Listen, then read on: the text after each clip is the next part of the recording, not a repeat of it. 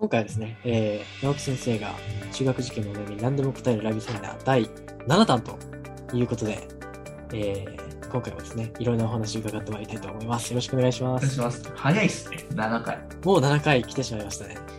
まずですね、最近の受験動向ということで、はいは少し耳寄りな情報があると伺いましたので、そちらからそうだね。もう前回もお話してるんですけど、激戦校の追加って感じですよね。激戦校の追加。はい。そちらなんかページ作ってらっしゃいます？あ、そうですね。。はい。あ、お願いします。そしたら切り替えていただきましょうかね。はい。お願いします。ちょっともうちょっとズームして。そうですね。最近の受験傾向ということで。うん。まあ、都内の、まあ、都心の話ですよね、変な話。うん。この中で、もうね、一気に、このやっぱり G マージ、やっぱりそこのね、人気がすごくて、そして特に今年は女子がすごいんだよという話をちょっとね、持っていこうかなと思います。今までね、男の子ばっか話を結構してきたと思うんですけれども、まあ、轟って書いてるんですけれども、これ、ね、世田谷にあるんですけれどもね、まあ、都市大附属轟っていうことですね。これも。はいうん。都市大附属、これ、まあ男子、まあ、ね、あの書いてる付属、都市大の轟の方が、まあ女子校なんですけど、ここの人気が本当すごくて、うん。うん。何がすごいかっていうと、まあもちろんレベルも上がってきてるんですけれども、その学校教育がやっぱ6年間の中ですごくやっぱり、うん、すごくなんかね、いい感じなので、出ていく時の出口がね、すごいんですよ。やっぱその、はいはいはい。G マーチ以上の国立系とかもね、受かってる子たちも多くなっているので、はいはいやっぱりそういった教育のところですごくね、まあ、入り口もすごいんですけども、この出口がね、出てきた子たちが本当にね、レベルが高い子が増えてるっていう学校が今回、やっぱね、みんなね、人気校になってる、激戦になってるっていうところの、はい。やっぱり大学試験とかも、センターにしてもさ、あの思考系になっちゃってしまったから、そね。そこの影響を受けてて、うんまあ、その辺のところで力入れてくれるってことで、この辺の学校入っておくと、やっぱ間違いないだろうっていうことで、やっぱりそういった情報も入ってきてるので、今こういったところの人気校ってところを上げさせていただきました。うん一般的な付属校、はい、どうぞどうぞ。付属校というとあの基本的にこう内部進学で緩くなってしまうというような、まあ、旧来のイメージもあると思うんですけど、そこが変わり始めているといういや、めちゃめちゃ変わってますよ。うん本当は名中とかの子とかでも、実際入ってからの方がしんどいってことが結構多かったりしてて、そのままエスカレーターで上がれなくなってきたりしましたから、はいはい。やっぱその中での学校の内部の成績が良くなかったりとか、するとやっぱりそこから外れていく可能性もあるし。だから結局は受験したけれど、まだその中でのなんか、なんか勉強も続けなきゃいけないっていう、そういう、んある種いい環境ですよね。今までそのなんかエスカレーターで行くみたいなところが主流だったけれども、やっぱりその大学受験っていうのをちゃんと視野に入れて、まあそのなんか付属校だったらそこの学校に行くだけじゃなくて、やはり外に攻めに行くっていうところのスタンスで、はいはい。やっぱ教育の方も気合い入れてるなってすごく感じしますよね。なるほど。そして武蔵、まあこれはまあ。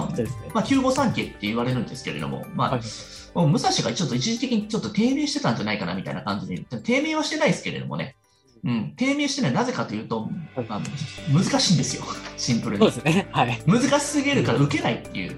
避けられてしまう。そううんでもこのこの数年間ずっと影でちょっと見てて潜んでたんで、はいはい。だんだんだんだんね、まだね、あの、人気がね、こう上がってきてるって感じになります、ね。なるほどなるほどうんその辺のところもやっぱりそういったところの思考系の学校とか、まあ、大学受験、やっぱりね、その視野に入れてるいい教育っていうところが分かってきたので、またこう、あ、ね一時期下がったのがもう一回こう、はい下がったというかな、もう漁夫乗りみたいな感じで見てたんですはいはい。なるほど。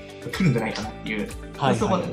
あとは本当に今のところの、この大宮改正とかね、はい。こちらですね。これね、慶応の入学者異常に多くて、あ、そうですね。えー最近増えてるんで、はいはいこの辺のところの人気もすごい高まってますね。うん。やはり解説の名をついてるだけであって、まあ、大宮の改正ね、すごい人気ですよね。なるほど。はい。次、ちょっと下の方見ていきましょうかね。うん。まあ、この2月の2日で、はい。この青学の、えー中等部の女子と、命名、メダ明治のところ、はいはいはい。ここかぶってるんですよ、日にち。ああ、しかもこの日しか受けられないって感じですか。そう、もうどっちか。まあ、カラーが違うんだけど、この2つめちゃくちゃ人気で、例えば青学にすごい人気出てるんですよ、女子の方が。はいはこれも。やはり憧れる方も多いですねそうなんですよ。昔は本当に青学だけいけると思ったんですけれど、うんやっぱりこの辺のところで教育も結構しっかりされてるっていうのもあるし、はい。2日しかないっていうう、んうんどこに行くのみたいな感じです。命名もね、めちゃくちゃ難しいんで、今ね、うん本当に。そうなんですよね。だからその辺のところとかもね、やっぱレベルの高い女子とかっていうのがね、今ね、やっぱ求められてるような気がしますね。はいあとは、そうなんですよ中大付属とかもね、これもすごく人気が出てきてて、はい今まではなんかバランス型と言われてたんですけれども、やっぱり倍率増えてきてるので、うん。やっぱここでね、なんでかって言ったら、法学部有名じゃないですか。そうですね、中大保育。これがなんかまた、明賀殿にね、あの校舎を移すってこともあって、はい。もうここでまた人気がね、上がってきてるんじゃないかなっていうふうにね、読んでます。はい。なるほど。うん。なんかね、今まで付属系が穴場だったのが、全然穴場じゃないじゃんみたいな、俺らが言ってる穴場どんどんなくなっていくなっていう。ああ、もうどんどん移り変わってきますね、そこら辺の。それ変わりますね。だから本当になんかあの地の力をつけていかないと、なんか滑り止めってところもなくなってくるかもしれないですよね。ああ、まあちょっといい滑り止めっていうのはすぐに来年とか再来年そうにはもう。まあなんか中学受験って普通はなんかあのねマイナーだったじゃないですか今まで言ったらメジャーなものじゃなかったし、はいね。私たちも子供の時中学受験する子って言ったら本当一部の子だけってやるんですけれど、今本当にもう番組でも取り上げられてる相当メジャー化されてきてるんで、はいはいはい。そういった部分もいろんなところで情報がやっぱり流れていってる、インターネットもね、普及してきて、ね。うん今までそういったな、美味しかったって、ある種の中学受験美味しかったんですよね。はいはいはい。その部分が、やはりちょっとね、うん、みバレてきたっていうああ、日陰に隠れていた部分がこう、だんだん明るみに太陽の光のさらされつつあると。そうなんですよね。帰国子女系とかも本当はね、結構なんか僕らの中では割と穴場だったところとか、なるほど。うん。まあ、今年に関してはね、コロナもあって、まあ、帰国子女っていうところがやっぱ1年以上いなかったらいけないっていうところも限定されてたりするから、変な話、会場であったりとか、専属とかでも、うん。以前であれば結構受かりやすかったとか、ちょっと難易度的にはちょっとね、まあ、普通になんか2月で受けるよりかは、推薦あそのその国学で受けた方が良かったんだけど、はいはいはいはい。そこでたくさんなんかお客さん、えーえーと偏差値じゃないですけれども、集客できたところって言ったら、広学園ですよ、次に出てくる。はいはいはい。広がけですね。もう広学園おかしいから上がり方、マジで。うん、広学園、まあ、以前も話したんですけど、これ激戦中の激戦なんですけれども、まあ、そこと、今、そのなんかあの、広学園難しすぎるからって言って、逆になんか渋々に流れてるっていう、ああ、そうですね。避けられてるん。そう、渋々超絶な感じのイメージあったんだけれども、うん。そうなんです。渋々に流れてきてるよ、みたいな感じですね。これ、渋々になってますけど、大丈夫ですか？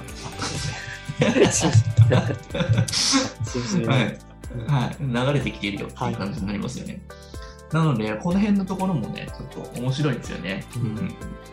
5レベルになってきてるよっていう感じですね。プラスなんか本当にモチベーションつながってるので、またね、あの、ちょっとね、今、予定がちょっと大変すぎてですね、そうですね。本当に、あの、申し込みが全く絶えないので、そうなんですね凄まじい勢いで入ってます。いや、ありがたいですけど、超絶嬉しいんですけど、だから、本当に今回、個別相談法あるんですけど、本当に今月5名ぐらいで、ちょっと区切りをちょっとつけさせていただいて、もう先着ということになりますけれども、うん。応募いただけたらと思います。